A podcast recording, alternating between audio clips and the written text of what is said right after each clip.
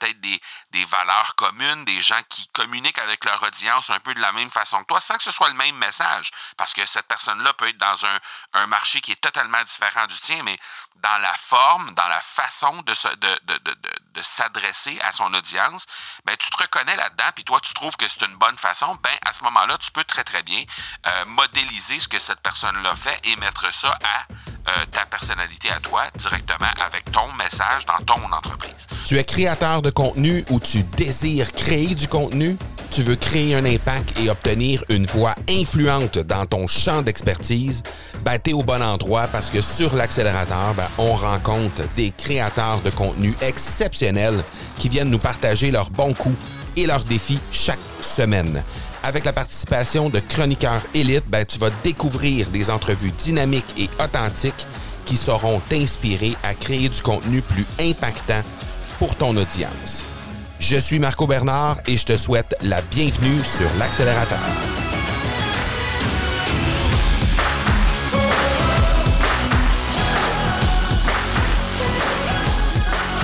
C'est pas un secret pour personne, je fais de la pub sur Facebook. Et si je te parle de ça, c'est parce que le problème avec la pub que je fais sur Facebook, c'est que présentement, les, euh, le coût par lead a passé de 6 à 14 dollars et ce en seulement une année. C'est absolument incroyable ce, ce niveau d'inflation-là sur une plateforme comme Facebook qui, en bout de ligne, n'a pas de coût. Hein? On s'entend là-dessus. C'est des trucs euh, qui sont virtuels. Donc, de passer de 6 à 14 dollars le lead en une année seulement, c'est presque un monopole. En tout cas, c'est un contrôle certain sur qu'est-ce qui se passe dans la plateforme. Le problème avec ça, c'est que quand on veut faire de l'acquisition de leads, c'est difficile de passer outre les grosses plateformes comme ça, les gros algorithmes comme ceux de Facebook. Mais il y a des façons de contourner et de battre un peu les algorithmes des géants pour continuer de se démarquer et c'est exactement le sujet d'aujourd'hui.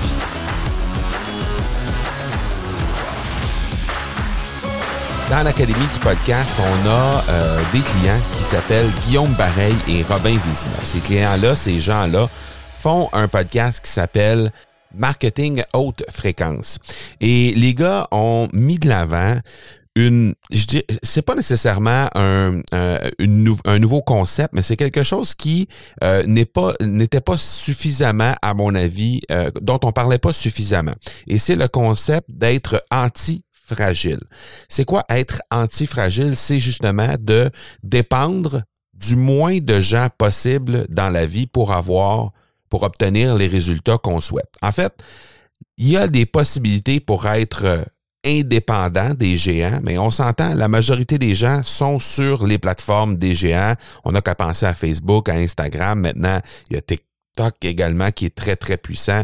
Il y a aussi euh, LinkedIn qui est là et qui fonctionne très, très bien. Donc, bref, on a à composer, malheureusement, en tout cas, c'est un mal nécessaire, on va dire ça comme ça, d'être en mesure de composer avec ces plateformes euh, absolument euh, gigantesques et parce que simplement les gens sont là. Donc, le problème, c'est que on veut essayer d'être le moins fragile possible, mais en même temps, les gens sont présents sur ces plateformes. Donc, l'idée, c'est de passer par euh, par plein de chemins, hein, faire en sorte qu'on puisse être capable de croître en utilisant les plateformes pour leur force, mais en essayant de minimiser les côtés un peu plus négatifs de ces plateformes-là. Et c'est normal, en fait, qu'on soit à cette euh, situation-là parce que ce qu'on remarque, ce qui est difficile, en fait, à suivre avec ces plateformes-là, c'est que ça change extrêmement vite. En fait, l'algorithme va changer plusieurs fois par jour. Euh, bon, très souvent, ça va être des millimètres hein, qui vont changer à chaque jour. Euh, et euh, parfois, quelques fois pendant l'année, il y a des grosses mises à jour. Et là, ben, on se rend compte que soudainement, il y a des stratégies qu'on avait et qui fonctionnaient bien et qui soudainement ne fonctionne plus du tout. Et l'inverse peut être vrai aussi, mais plus souvent qu'autrement, c'est des c'est des euh, les changements majeurs qui, qui, qui, sont faits dans les algorithmes euh, ont des répercussions négatives sur les gens qui utilisent ces euh, plateformes-là pour être en mesure d'aller faire de l'acquisition de leads. Donc, c'est difficile de suivre l'évolution de ces algorithmes-là parce que, bon, on s'entend, hein, dans la vie de tous les jours, autant toi comme moi, ce qu'on fait, c'est pas de suivre les algorithmes. C'est pas notre, notre travail, à moins que tu aies une agence de pub, euh, notre travail, ce n'est pas de suivre les changements des algorithmes et de faire en sorte qu'on puisse être capable de euh, les déjouer le plus possible. Donc, c'est difficile de suivre les mises à jour, c'est difficile de suivre les tendances et d'être sur la bonne page tout le temps. Par contre, qu'est-ce que je t'ai parlé au dernier épisode? Je t'ai demandé de faire, d'aller trouver des, des trucs qui t'inspiraient chez cinq géants ben ça déjà, c'est une bonne pratique d'observer ce que les géants font parce que ce qui arrive, c'est que très souvent les euh, gros noms du web, les gens qui euh, ont du succès sur le web et qui font des millions de dollars, les gens qui sont à la tête d'empire. Je parle pas des nécessairement des Facebook de ce monde, là. je parle des gens qui utilisent Facebook pour être capables de se démarquer et faire croître leur entreprise. Donc ces gens-là vont avoir, un, la possibilité peut-être d'avoir des gens dans leur équipe qui sont payés pour étudier les algorithmes et s'assurer d'ajuster la stratégie euh, au jour le jour ou en tout cas euh, sur une base très très très euh, très fréquente, très rapide et faire en sorte que la stratégie qui est déployée par l'entreprise ben va justement se s'accoler à l'algorithme et au changement qu'il va y avoir. Donc très probablement, les gens qui ont des équipes de plusieurs dizaines ou plusieurs centaines de personnes ont des gens au sein de leur équipe pour étudier ça. Ou encore, ben, ils ont des gens à l'externe, des partenaires, qui vont les conseiller sur la façon d'utiliser ces, euh, ces, ces algorithmes-là, ces plateformes-là, pour faire en sorte qu'ils puissent continuer de se démarquer jour après jour. Alors, le fait de pouvoir modéliser, le fait de pouvoir observer et, euh, sans dire copier, mais vraiment littéralement modéliser en personnalisant à notre, euh, à notre sauce, à nous évidemment, ben c'est une très très bonne pratique. Donc ce que je t'ai parlé au dernier épisode, c'est encore d'actualité pour l'épisode d'aujourd'hui parce que c'est une des façons qui va te permettre justement de pouvoir observer quand même assez rapidement avec les gens avec qui tu, euh, en observant plutôt les gens avec qui tu t'entends bien, avec qui les gens, euh, les gens avec qui tu partages peut-être des, des valeurs communes, des gens qui communiquent avec leur audience un peu de la même façon que toi, sans que ce soit le même message, parce que cette personne-là peut être dans un, un marché qui est totalement différent du tien, mais dans la forme, dans la façon de, se, de, de, de, de, s'adresser à son audience, ben tu te reconnais là-dedans, puis toi tu trouves que c'est une bonne façon, ben à ce moment-là, tu peux très très bien euh, modéliser ce que cette personne l'a fait et mettre ça à euh, ta personnalité à toi directement avec ton message dans ton entreprise. Donc ça, c'est quelque chose que tu peux très, très bien faire très rapidement qui va te permettre de, de temps à autre, battre l'algorithme des géants pour continuer de te démarquer, mais aussi euh, euh, être capable justement d'être un peu plus agile à travers tout ça. Le problème aussi qu'il y a par rapport à ça, c'est que on, on, on doit être, oui, à l'affût de tout ce qui se passe, mais il faut s'assurer de créer notre propre chemin. Puis ça, c'est souvent l'erreur que je remarque, c'est que les gens mettent beaucoup de temps dans les médias sociaux parce qu'ils se disent, les gens sont là, sont sur les médias sociaux, il y a plusieurs milliards de personnes qui sont sur Facebook, par exemple. Et là, je parle de Facebook aujourd'hui, hein, ben, je pourrais parler de n'importe quelle autre plateforme. Mais dans le cas présent, disons qu'on parle de Facebook, il y a plusieurs milliards de personnes qui sont présents sur cette plateforme-là. Alors, évidemment, on veut maximiser notre présence et faire en sorte qu'on va être capable de générer du contenu et générer des résultats à partir de cette plateforme-là, endroit où sont la très grande majorité des gens qui pourraient potentiellement venir faire des achats et venir investir dans les trucs que nous, on a à offrir. Ce qui arrive avec ça, c'est que ce que tu crées directement sur la plateforme Facebook, tu n'en es pas propriétaire. Et ça, on a remarqué ça très, très euh, clairement il y a quelques années, alors qu'à un certain moment, on avait un groupe Facebook. Et dans ce groupe Facebook-là, les contenus qu'on allait déposer dans le groupe Facebook, la très grande majorité des gens qui étaient abonnés à notre groupe à ce moment-là recevaient et voyaient les contenus qu'on déposait dans le groupe. Maintenant, c'est plus le cas du tout même dans un groupe, et on le sait de toute façon, à partir de notre profil perso, ce qu'on dépose dans notre profil perso, sur notre fil d'actualité, disons qu'on fait une, euh, une, publication, la moyenne des, euh, la moyenne de visibilité, si on peut dire, le pourcentage de gens qui vont voir ta euh, publication, en moyenne, c'est 5% Alors, c'est absolument ridicule comme taux de conversion. Et sur les groupes Facebook, c'est un petit peu meilleur, mais pas tellement. Avant, c'était presque 100%. Mais graduellement, la portée, hein, c'est ça qu'on on appelle ça la portée, c'est le nombre de personnes qu'on va être capable de toucher avec un, un, contenu qu'on va aller déposer dans la plateforme. Mais la portée va nécessairement euh, s'en aller en diminuant. Et pour être capable de ramener ça plus haut. Hein? On n'atteindra jamais 100%. On reviendra jamais au niveau qu'on était il y a quelques années. Mais pour augmenter cette, euh, cette statistique-là, ben, il faut payer. Il faut payer de la pub, il faut mettre de la pub sur la publication pour faire en sorte qu'on va être capable de rejoindre un plus grand nombre de personnes.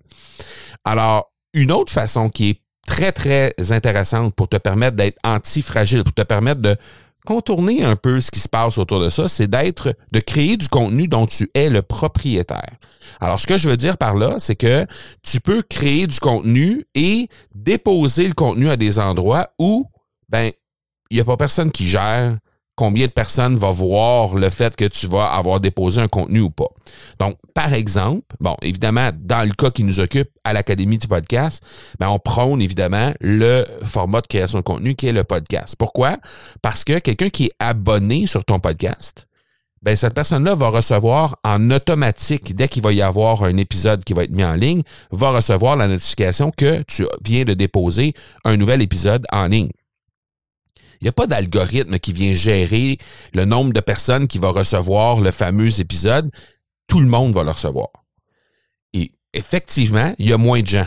Hein? Il y a moins de gens qui vont recevoir parce que d'abord, la personne doit avoir accepté de, de, doit, avoir, doit avoir choisi en fait de s'abonner sur ton podcast et par la suite, ben, euh, de cette façon-là, elle va pouvoir recevoir les notifications.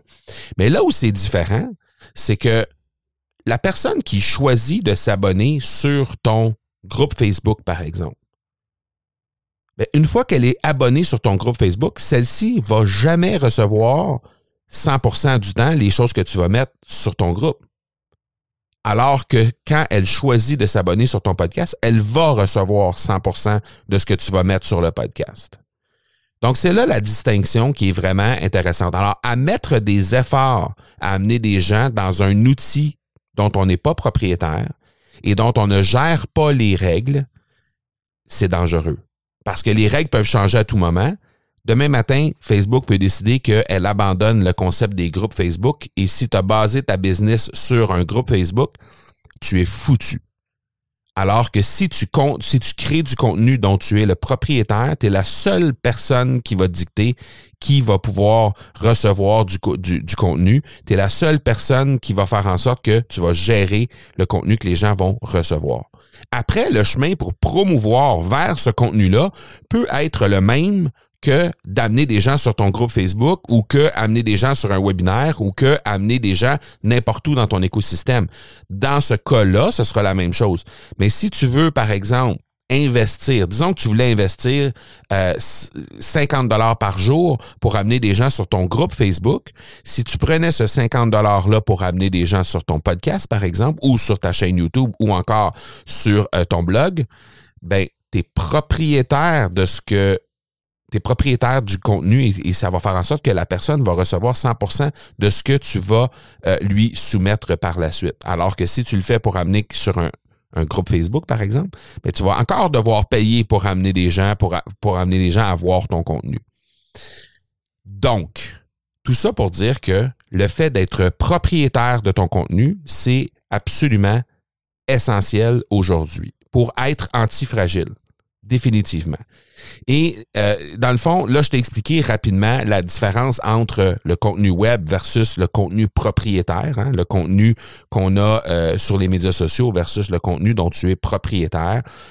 Et évidemment, ajoute à cela le côté censure. Moi, de mon côté, au moment d'enregistrer cet épisode-là, ça fait tout près de huit semaines que je suis incapable de me brancher sur mon compte Facebook personnel. Et par incidence, j'ai pas accès non plus à mon compte Facebook Pro. Bon, les membres de mon équipe ont accès à ça, ont accès au groupe Facebook pour aller interagir avec les gens, pour aller répondre aux questions.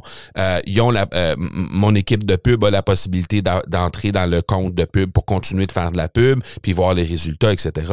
Mais moi, personnellement, j'ai pas accès à mon compte Facebook, j'ai pas accès à mon compte pro, et il y a personne chez Facebook qui est en mesure de me, de déboguer pour être capable d'avoir ça. Puis c'est pas une question de j'ai j'ai euh, j'ai mis des publications qui, qui euh, dont le sujet était sensible et que ça faisait en sorte que je pouvais être euh, banni de, de, de, la plateforme. C'est même pas ça. C'est vraiment juste une question technique de je, je ne reçois pas un texto de code qui me demande de, de me de, de, qui me permet en fait d'assurer que c'est moi qui veux entrer sur mon compte Facebook. Donc juste c'est juste une question d'authentification et un message que je ne reçois pas.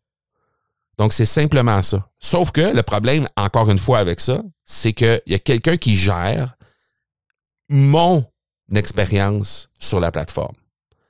Alors, au-delà de ça, la question de la censure entre en ligne de compte aussi. Je ne sais pas si tu es dans un créneau ou dans un sujet ou dans un domaine où les sujets, des fois, sont un peu limites hein, au niveau de la censure et tout ça. Facebook va se permettre de juger de ton contenu et de le mettre euh, de, le mettre aux, aux, oreilles des gens ou aux yeux des gens ou pas.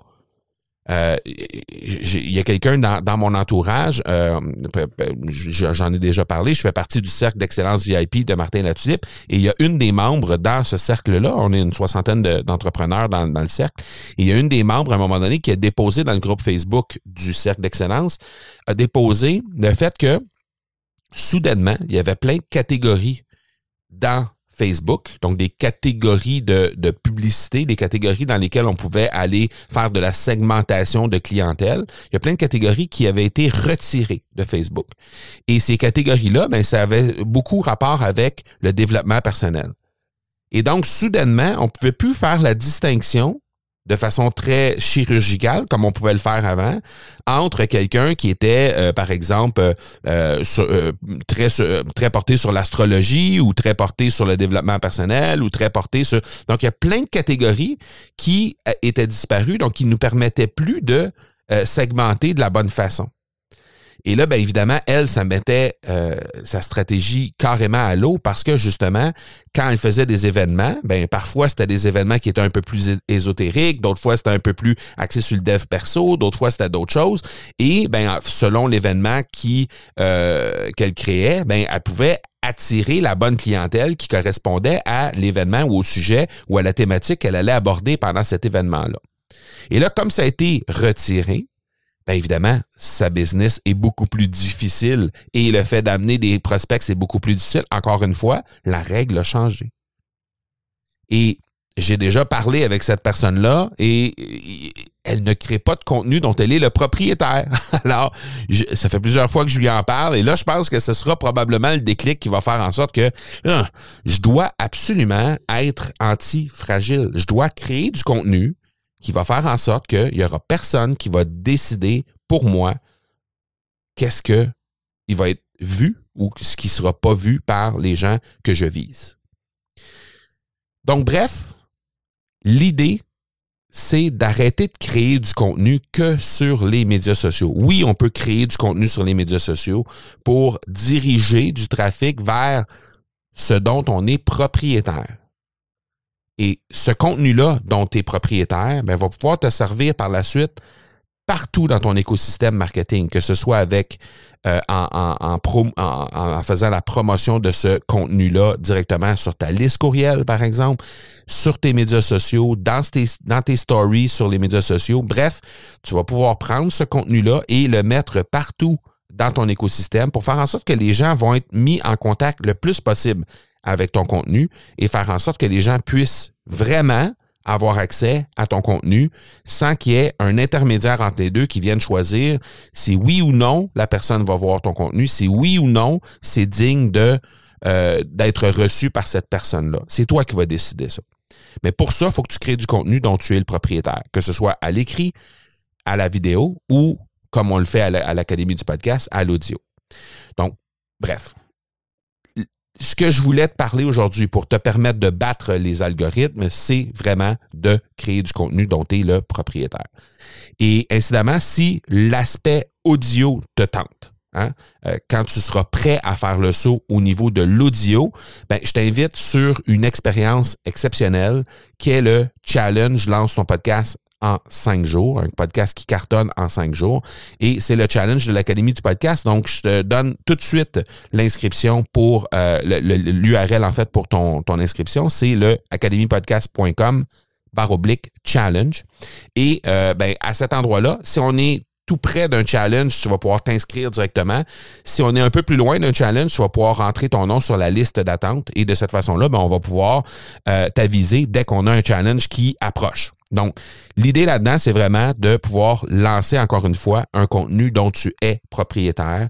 Et quand tu décideras que l'audio est le format que tu décideras de prendre, euh, comparativement, par exemple, au, euh, à l'écrit ou à la vidéo, ben, ce challenge-là va littéralement te permettre de le faire. Parce que, bon, on, ça fait sept ou huit challenges au moment d'enregistrer cet épisode-là qu'on fait et on a 74% des gens qui sont passés à travers le challenge qui ont lancé leur podcast. Donc, définitivement, on va te donner les clés, on va te donner les outils pour te permettre de le faire. Alors, je t'invite gratuitement, c'est un challenge gratuit. Alors, academypodcast.com oblique challenge tout simplement pour passer euh, pour lancer ton propre podcast et devenir antifragile pour battre les algorithmes des géants. Voilà pour cette semaine. On se parle la semaine prochaine. Ciao tout le monde.